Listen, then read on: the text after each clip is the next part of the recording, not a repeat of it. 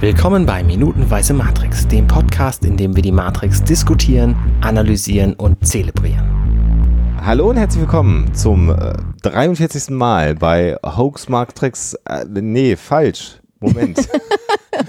ich bin irritiert am heutigen Mittwoch. Nein, ähm, heute mit dabei äh, Arne Kotnager Ruddert. Schönen guten Abend, hallo. Und heute mit dabei die fantastische Alexa Hoax Mistress Waschkau. Halli, hallo. Und wer uns da so schön vorgestellt hat und ähm, fast seinen eigenen Podcast geteased hat, ist der Alexander Hoaxilla Hoax Master Waschkau. Hallo. Ja, hallo. Und äh, uns ist mal so aufgefallen, da Schlingel ja in dieser Woche leider nicht dabei sein kann, dass äh, eigentlich nicht Alexa zu Gast im Minutenweise Matrix ist, sondern eigentlich ja Arne Gast im Huxilla Podcast ist. So dauermäßig diese Woche. Ist eigentlich auch ganz witzig in dieser Konstellation. Ja. Ich habe eine, eine interessante Verschwörungstheorie mitgebracht, die nämlich besagt, aus Himmeln können menschliche Köpfe werden. Was hakt ihr dazu? Aus wie bitte? Was? Nochmal was?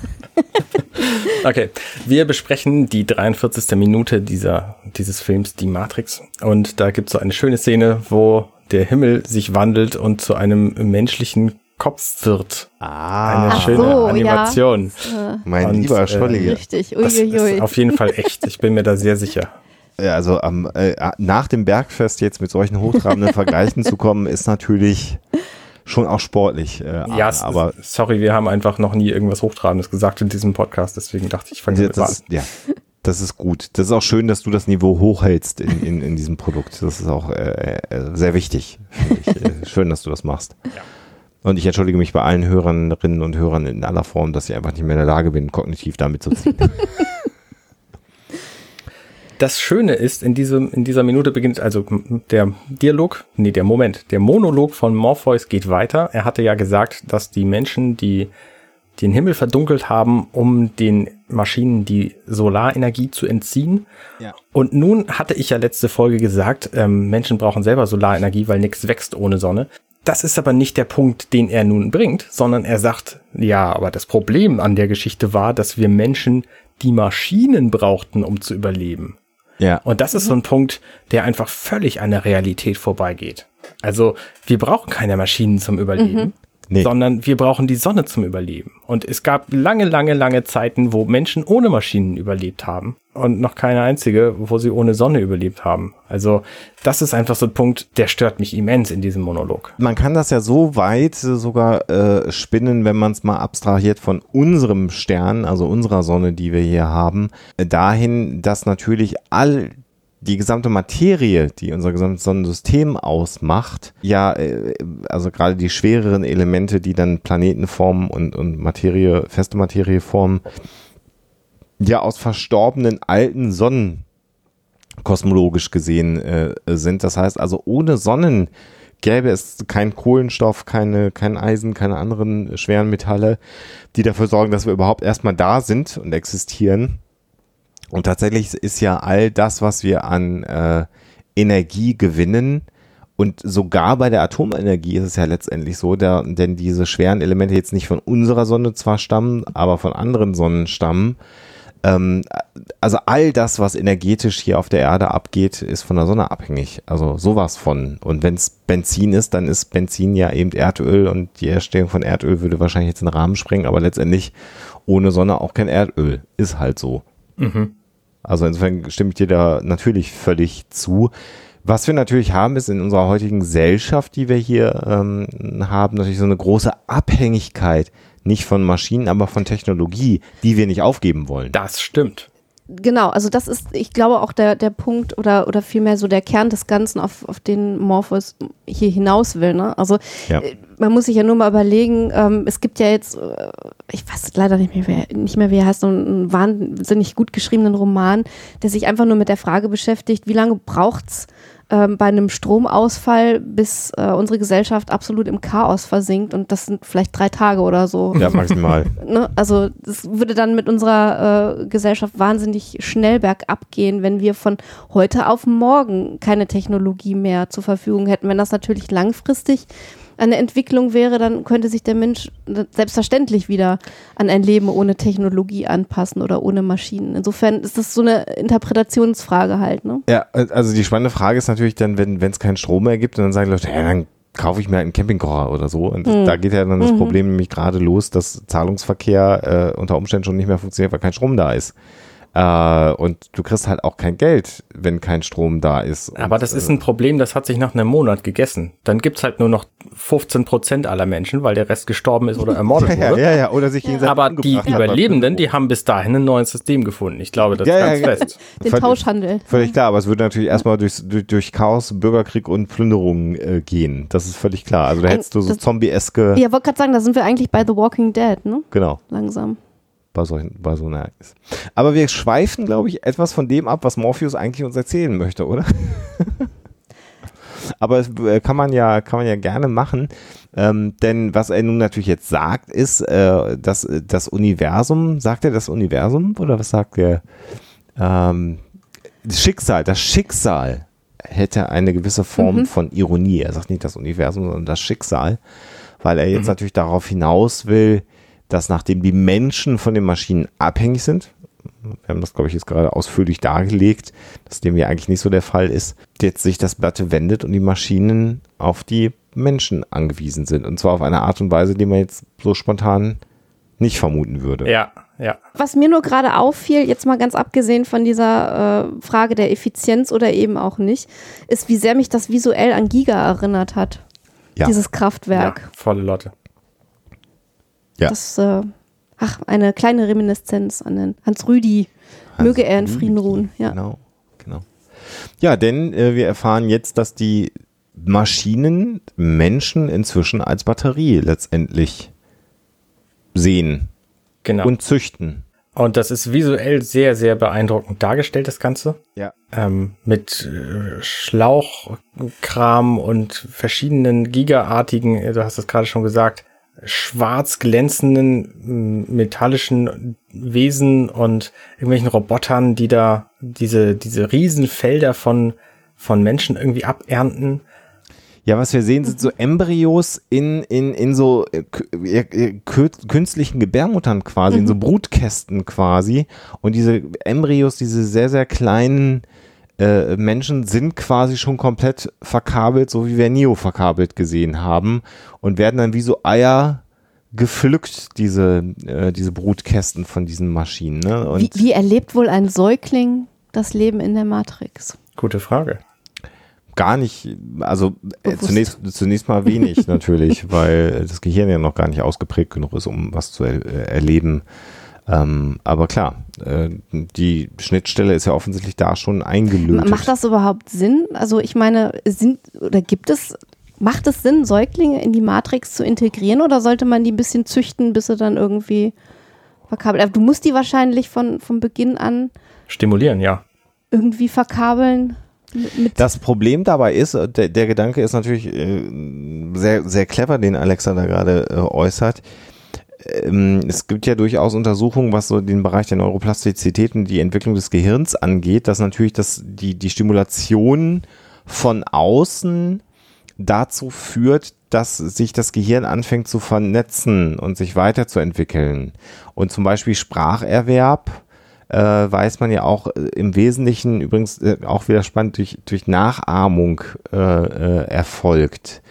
Wenn du jetzt allerdings natürlich ähm, noch nicht die Bereiche hast, die sich durch äußere Stimulation ausbilden, damit du diese äußere Stimulation wahrnehmen kannst im Gehirn, dann haben die Maschinen tatsächlich ja ein Problem. Also, ja, also wenn das Großzentrum noch wächst und wächst, weil du Gerüche wahrnimmst und der Körper damit irgendwie umgehen muss, hast du es natürlich schwierig, wenn du eine direkte Schnittstelle in diesem Bereich hast, weil du kannst ja den Geruch äh, in der Nase nicht stimulieren, wenn die Zellen im Gehirn sich noch mhm. nicht gebildet haben. Also das ist eine relativ spannende Frage tatsächlich. Und, und ich frage mich weiterhin übrigens, also wenn, wenn doch dann alle quasi ab dem Säuglingsalter in der Matrix sind oder haben die zum Beispiel, kann man, kann ein Mensch sprechen, wenn er in seinem ganzen Leben noch nie, also weder als Kind noch als äh, junger Erwachsener noch sonst irgendwie seine Stimmbänder benutzt hat? Wie ist es denn mit sowas? Genau solche Geschichten. Das ist ja das, was ich äh, gestern, vorgestern schon gesagt habe. Also die Frage, wenn du noch nie deine Muskeln Genau, benutzt ja, hast, ist, genau. also ist das medizinisch möglich? Und was man sich natürlich auch fragen kann tatsächlich ist, ähm, und, und, und also jetzt mal bleiben wir mal dabei, dass die nicht einfach ein paar Atomkraftwerke oder Fusionsreaktoren bauen, die Maschinen, damit sie Strom haben. Was ja für mich die viel logischere Alternative ist, und dann brauchst du keine biologische äh, Batterie. Aber wenn du schon biologische Batterien nutzen willst, warum willst du die denn bei Bewusstsein haben? Also es wird, glaube ich, beschrieben, dass durch die durch die Simulationen der Körper mehr Wärme generiert und das Gehirn mehr Strom erzeugt, glaube ich. Äh, weil ansonsten könntest du, äh, wenn du jetzt, sagen wir mal, die normale Leistung, du könntest die ja auch alle erstmal abschießen und anästhesieren und in, in, einer, in einer Schlafphase irgendwie haben. Also die Frage ist ja, müssen die überhaupt ein Bewusstsein haben? Wird hier beantwortet mit, ja, da- dadurch generieren sie Strom, dass sie das, das haben, aber ähm, das, wenn man da sich so schlau macht, so viel Strom generieren wir jetzt dann nicht, wenn das Gehirn aktiv ist, im Vergleich zu einem Schlafzustand, den man ja auch induzieren könnte zum Beispiel. Also ich habe hier eine, eine schöne Auflistung gefunden, warum diese Stromgenerierung Quatsch ist. Okay. Ähm, der Best Heating Blog, der schreibt nämlich alles Mögliche, die kennen sich halt mit Heizgeräten aus und deswegen haben sie das alles mal nachgeprüft, wie diese Logik der Matrix eigentlich funktioniert. ja. Und äh, sie sagen so Dinge wie, ähm, also Morpheus sagt, der, der menschliche Körper generiert 25.000 BTU. Das ist die British Thermal Unit, also Okay. eine Hitzemaßeinheit. Ja. Um einen Standardraum zu beheizen, braucht man 10.500 BTU pro Stunde. Und ein Mensch kann pro Stunde maximal 3.900 BTU, nee, nicht mal, 3.377 BTU generieren. Und das auch nur, wenn er volle Lotte ähm, Sport macht. Okay. Das heißt, wenn er, wenn er sich quasi nicht bewegt, dann ist es gerade mal ein Zehntel davon, nämlich ungefähr 360 BTU. Ja. Und allein das Essen, was du in diesen Menschen reinstecken musst, damit er das kann, ist, wenn du es verbrennst, viel mehr Energie wert. Also diese ganze Rechnung, dass Menschen als Energiezelle taugen, ist völliger Humbug. Genau, weil wir Energie uns ständig zuführen müssen, damit wir die Energie irgendwie auch generieren können. Also Wärme, die wir generieren, ist ja eine Umsetzung am Ende eines chemischen Verbrennungsprozesses, den wir vornehmen innerhalb unseres Körpers. Das ist ja vielen Leuten eigentlich auch gar nicht bewusst, dass Verdauung am Ende chemisch gesehen an vielen Stellen, vielen Bereichen einfach ein ganz klarer Verbrennungsmechanismus ist, der halt ohne Flammen passiert, aber chemisch gesehen eigentlich genau das gleiche ist. Deswegen verbrennen wir ja auch Essen. Also es kommt ja nicht von ungefähr, sondern chemisch ist das tatsächlich an vielen Stellen so. Genau.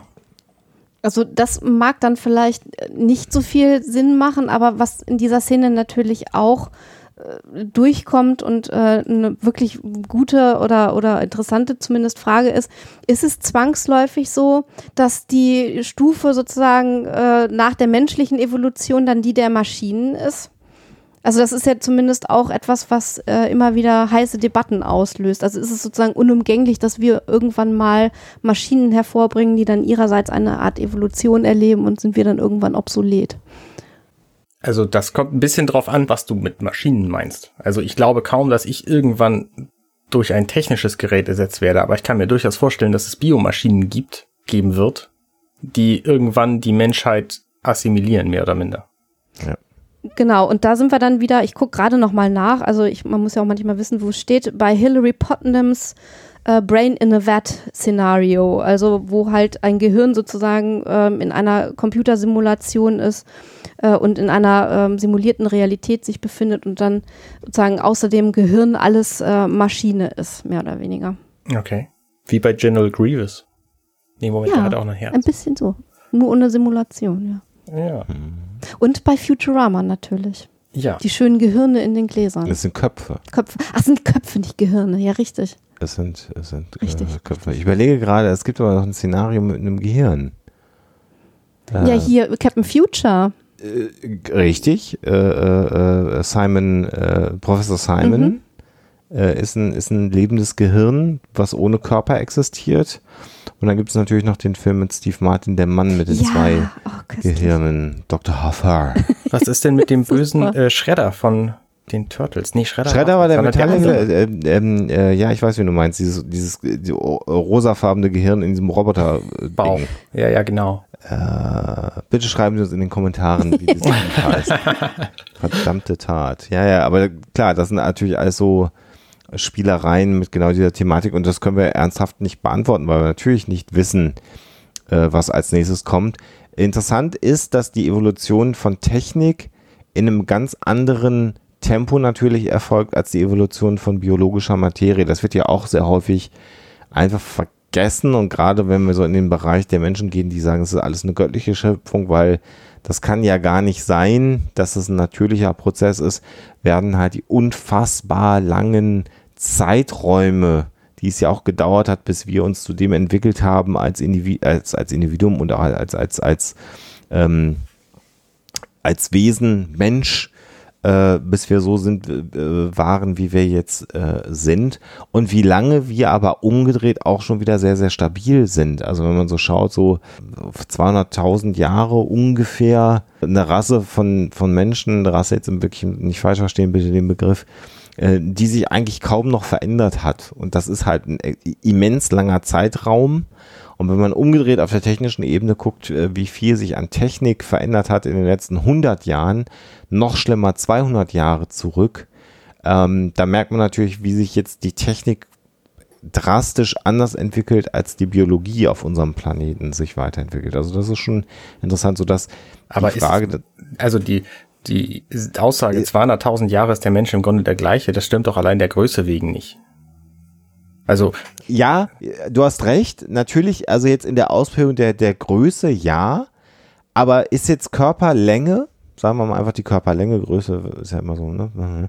Ähm, ähm, äh, klar ist es jetzt so, bessere Ernährung, alles stabiler und keine Feinde mehr und man muss nicht klein sein, um sich im hohen Gras noch verstecken zu können. Ah, Klar, das sind auch schon evolutionäre Prozesse, aber der Grundbauplan hat sich ja nicht verändert. Also die Länge hat sich geändert, okay, aber der Grundbauplan ähm, hat sich nicht grundsätzlich mehr verändert und das Genom hat sich nicht im Wesentlichen mehr äh, äh, grundlegend verändert. Das meine ich damit. Also du hast natürlich schon recht, ne? Aber das ist, da sind wir jetzt relativ lange sehr stabil tatsächlich. Und die ganzen Vormenschen, die es ja gegeben hat, äh, Homo erectus und alles, was es so gegeben hat, die sind ja jetzt weg. Also die sind ja offensichtlich ausgestorben und die haben ja noch viel länger ähm, natürlich existiert, bevor es dann diese Entwicklung jetzt zum Homo Homo sapiens ähm, äh, äh, gegeben hat. Mich, mich würde mal interessieren, wie die Evolution dieser Maschinen im Film ausgesehen hat, was wir natürlich nie erfahren werden, weil die sehen ja so, wie wir sie äh, im Film unter anderem in dieser Minute sehen, so ein bisschen aus so wie Quallen, äh, mehr oder weniger. Also die haben ja ganz oft was von so Meeresgetier, so ein bisschen, so Oder Oktopusmäßig. Ja, oder Spinnenhaftes. was Ja, Spinnenhaftes, ja. genau. Ist das jetzt ähm, eine, eine Stufe der Maschinenevolution, die von Ihnen sozusagen als effizient empfunden wird? Äh, Oder ist das einfach jetzt irgendwie eine, eine künstlerische Art der Darstellung? Also da würde mich, werden wir wahrscheinlich nicht wissen, aber wenn da jemand den Design-Hintergrund zum Beispiel äh, kennen würde, das würde mich schon interessieren. Wie weit man da einfach äh, visuell was Interessantes umsetzen wollte oder wie weit das dann halt sozusagen seine, seine also was ich auch Begründung interessant finde, sind diese, diese ähm, fast glasartig wirkenden Spinnenwesen, Ja, die an den Embryos Mhm. rumlaufen, äh, laufen, weil die nämlich nicht maschinell aussehen. Genau. Ja. Ja, die wirken fast organisch. Das, das denke ich auch jedes Ja. Mal. Und die sehen halt natürlich weg, dass die Assoziation äh, von, von insektoiden äh, Lebewesen in den Kinderstuben von so, von so, äh, Mhm. mir fällt jetzt noch Hive ein, äh, was ist denn das deutsche Wort dafür? Bau. Bienen, ja, Bienen, Bienen, Stock. Stock, Genau, äh, von so mhm. Stocklebewesen, Ameisen, Bienen, ähm, wo es dann ja auch die Tiere gibt, die sozusagen nur für den Mhm. Nachwuchs zuständig sind, die dann ja zum Teil ähm, auch anders sind als die Tiere, die sich außerhalb äh, des Stocks äh, sich befinden. Die haben selber sowas Larvenhaftes irgendwie. ne? Mitunter, genau. Mhm, Und das, ähm, um, um ein, einen Punkt davon, also ja, fällt mir auch jedes Mal wieder auf, äh, Arne, so dieses Glashafte, dieses Mhm. Durchsichtige, wo man, äh, wo, wo natürlich bewusst die Grenze zwischen Insekt und ähm, äh, Maschine für uns als Zuschauer vermischt wird. Damit es Mhm. auch schön unangenehm wirkt. Richtig. Und was wir hier natürlich hier in dieser Sequenz, die übrigens, wie ich finde, für 99 immens gute CGI hat, Ja. Ja, Also wir haben ja öfter schon auch darüber gesprochen, wo Effekte innerhalb der Matrix etwas veraltet äh, sind, so gerade auch Greenscreen-Effekte und so, da haben wir mit Schlingel auch schon mal sehr ausführlich drüber gesprochen. Das hier, was ja im Wesentlichen komplett computeranimiert ist, also ich glaube, da ist in dieser Sequenz nix nichts im Studio gedreht worden, aber es ist gut gemacht. Also es ist jetzt nicht so, dass es einem sich aufdrängt, dass es äh, ähm, ein CGI-Effekt ist. Und es ist natürlich maximal fremd von unserer mhm. Wahrnehmungswelt, was wir hier sehen. Also viel mehr Gliedmaßen ist also das Programm. Alexa sagt das schon so quallenhaft oder, oder oktopushaft, spinnenhaft. Also damit es natürlich maximal fremd aussieht. Was wir hier sehen, ist wie, wie, wie, so ein, wie so ein Stock, wo wir natürlich da auch gezüchtet werden als Menschen. Und wenn man natürlich schaut, was sind denn so Lebewesen, die sich evolutionär lange, lange Zeit nicht verändert haben? Da sind wir bei Haifischen, die erstaunlicherweise sehr, sehr lange sich mhm. kaum verändert haben. Und Quallen und auch Spinnentiere sind sehr, sehr alt. Und Insekten generell auch. Also wo offensichtlich die Natur im Rahmen der Evolution festgelegt hat, nee, das ist eigentlich ein ganz gutes Erfolgskonzept, da müssen wir nicht mehr viel dran drehen. Das Überleben ist in dieser Struktur gesichert. Mhm. Und wenn man dann bedenkt, dass es dann genau diese Tiergattungen, äh, also wenn jetzt Biologen oder Zoologen zuhören, bitte kommentieren Sie, wenn ich die falschen Begrifflichkeiten benutze, was ich wahrscheinlich tue, weil das nicht mein Fachgebiet ist. Aber wenn die schon viel länger stabil sind als Menschen, dann ist das wahrscheinlich ein Designmodell, was sich Maschinen wahrscheinlich auch suchen würden. Denn zwei Füße, zwei Arme ist jetzt nicht das effizienteste, um Dinge zu erledigen. Also gerade wenn ich hier so Bootkästen durch die mhm, Gegend trage. Genau, also das heißt, die sind ihrem Zweck, also die, die, das Aussehen, die Beschaffenheit ist dem Zweck absolut untergeordnet. Genau, also Form folgt hier der Funktion ganz klar und das ist natürlich sehr maschinell. Und was wir sehen, ist natürlich, dass es ganz unterschiedliche Maschinen gibt. Also diese künstliche Intelligenz bringt komplett unterschiedliche Ausprägungen hervor. Und die Frage, die ja hier zumindest in der ersten Matrix auch an keiner Stelle beantwortet wird, ist ja, hat jetzt jede dieser Maschinen ein eigenes Bewusstsein? Oder ist es wie bei den Borg? Oder ist mhm. es wie mhm. bei den Borg oder wie bei einem Insektenstamm? Äh, also, wo ist denn die AI? Oder ist die in allen irgendwie drin? Das wird ja überhaupt gar nicht beantwortet. Also, wir wissen ja nicht, ob ja. diese Erntemaschinen, die wir hier sehen, sich selber bewusst sein, künstliche mhm. Intelligenz sind oder tatsächlich hier einfach nur elaboriert gebaute Geräte von wirklich äh, künstlich intelligenten, selbstbewussten Maschinen äh, sind, die ganz woanders sich aufhalten. Das erfahren wir ja hier an keiner Stelle. Äh, übrigens, äh, hier kommt auch äh, wunderschön die Ähnlichkeit nochmal zu David Ikes Vorstellung vom, äh, von der Erde als Strafplanet und der versklavten Menschheit raus. Also ja. in seinem Fall sind es natürlich die, die Aliens, die uns da, also die Reptiloiden, Mischwesen, die uns irgendwie versklaven.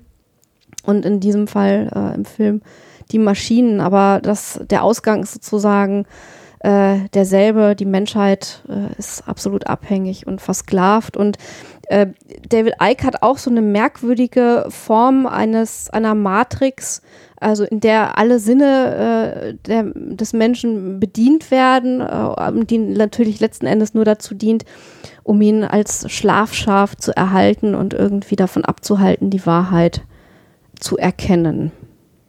Und das ist natürlich eine, die, die unangenehmste Vorstellung. Also für, für uns alle ist ja so die, die Freiheit äh, ganz, ganz zentral in unserer Existenz. Und was wir hier natürlich erleben, ist natürlich eine totale und völlige Unfreiheit der menschlichen Rasse. Und da reden wir jetzt nicht davon, dass wir in, von irgendeinem Staat unterjocht werden, sondern wir kommen gar nicht mehr dazu, einen Staat zu bilden, sondern es ist einfach die organische Masse als Batterie, äh, die hier verwendet wird, auch wenn natürlich die Zahlen äh, wie du gerade natürlich schon richtig dargestellt hast, Arne, völliger Blödsinn sind, die Morpheus uns da erzählt. Was natürlich, also die, mal abgesehen davon, dass diese ganze Energietheorie nicht hinhaut, was sehr gut hinhaut, und darauf möchte ich jetzt zum Ende des Podcasts nochmal hinweisen, ist die Tatsache, dass das wahnsinnig beängstigend ist, diese ganze ja. Geschichte. Ja, ja. Mhm. Also die Idee, dass wir irgendwann nur noch Batterien sind und als Glibberwiesen, als einziges Lebewesen quasi in einer maschinellen Welt ähm, hausen müssen, ohne es zu wissen, ist natürlich eine, eine ganz furchtbare Idee. Und ähm, das vermittelt dieser Film gerade mit dieser sehr guten Sequenz ziemlich gut, finde ich. Mhm. Ja, und was wir ja vorher gesehen haben, sind diese, diese Türme, in denen dann sozusagen ja auch Nio gelagert wurde. Diese Batterietürme, sage ich mal. Mhm. Und äh, die ja dann wirklich sehr platzsparend ob das alles Sinn macht, ist natürlich eine andere Frage. Aber ein Turm an dem anderen und tausende von, von Menschen in so einem Turm, natürlich baust du sowas nach oben als, als Bild, was du sofort verstehst. Und hier diese, diese Säuglinge, die könntest du natürlich genauso an so einem Turm züchten. Aber das macht man nicht, sondern man macht hier natürlich so das Bild von Feldern, wie man sie aus der, aus der Landwirtschaft kennt. Um also auch noch diesen Effekt von, die werden, wir werden gezüchtet auf Feldern, um das nochmal voranzubringen. Es macht überhaupt gar keinen Sinn, dass die Babys alle so nebeneinander, so in, in, in, wie wir es hier jetzt in dieser Minute sehen, bis zum Horizont ebenerdig mhm. gezüchtet werden. Doch, die brauchen da, die Sonne, weil, ach so. Ja, ne, genau. Also das ist natürlich auch, da spielen sie natürlich auch wieder sehr, sehr mit unseren inneren äh, Bildern, die wir so von es, gewissen Es gibt Dingen aber haben. auch eine positive Version dieses Motivs. Also wenn man jetzt an den Film, wie heißt denn da nochmal mit Jennifer Lawrence und Chris Pratt, uh, Passenger? Passenger, Genau, ja. Denkt dann, ähm, die Anordnung von solchen äh, Pods äh, auf Raumschiffen äh, ist ja teilweise äh, ähnlich dargestellt, weil wahrscheinlich effizient in irgendeiner Form, aber dann natürlich äh, sehr, sehr positiv besetzt sozusagen als. Ja, aber bei Passengers sind die doch sternförmig alle nebeneinander. Ja. Die sind ja, mm, ja aber die sind äh, so um, um einen Stamm zumindest angeordnet. Ja, ne? okay, okay. Mhm. Ja. Ja. Ja. Naja, gut. Hätte man aber auch noch effizienter. Also gibt, da gibt es okay. ja auch andere Filme, die das dann wieder anders ja, darstellen ja, klar. mit diesen ja. Schlafkammern. Ja. ja. also klar, es ist völlige Vergewaltigung der menschlichen Rasse, die wir hier, was wir jetzt hier natürlich äh, sehen. Und auch nochmal schön von Morpheus, der dann auch nochmal sagt, er wollte daran ja selber nicht glauben, bis er es mit seinen eigenen Augen gesehen hat. Mhm. Wobei er sich da wieder fragen müsste, war seine Wahrnehmung. da sind wir wieder bei der Verschwörungstheorie, bei dem so, das müsst, du musst da selber hin. Also so wie Stoll sagt, er muss zum Südpol fahren, um zu erfahren, ob die Nazis da nicht doch einen Stützpunkt gebaut haben. Ich muss mit meinen eigenen Augen sehen. Und wenn wir uns natürlich hier in einem Kontext bewegen, wo wir halt jetzt, jetzt aus Nios Sicht verstanden haben, dass wir natürlich unseren eigenen Augen an, Augen an keiner Stelle vertrauen können, ist diese Aussage natürlich auch sehr gewagt von Morpheus zu sagen, bis ich sie mit meinen eigenen Augen gesehen habe. Mit euren eigenen Ohren habt ihr jetzt, äh, glaube ich, das Ende dieser Episode gehört, oder Arne? Oder haben wir noch was vergessen? Nee, alles gut. Tschüss. Bis morgen. Ciao. Hey, ich bin Arne und das war Minutenweise Matrix. Wenn euch dieser Podcast gefällt, dann unterstützt mich doch ein wenig. Ich schneide, produziere und hoste diesen und weitere Podcasts wie auch andere Projekte im Netz. Informationen, wie ihr mich unterstützen könnt, findet ihr auf compendion.net.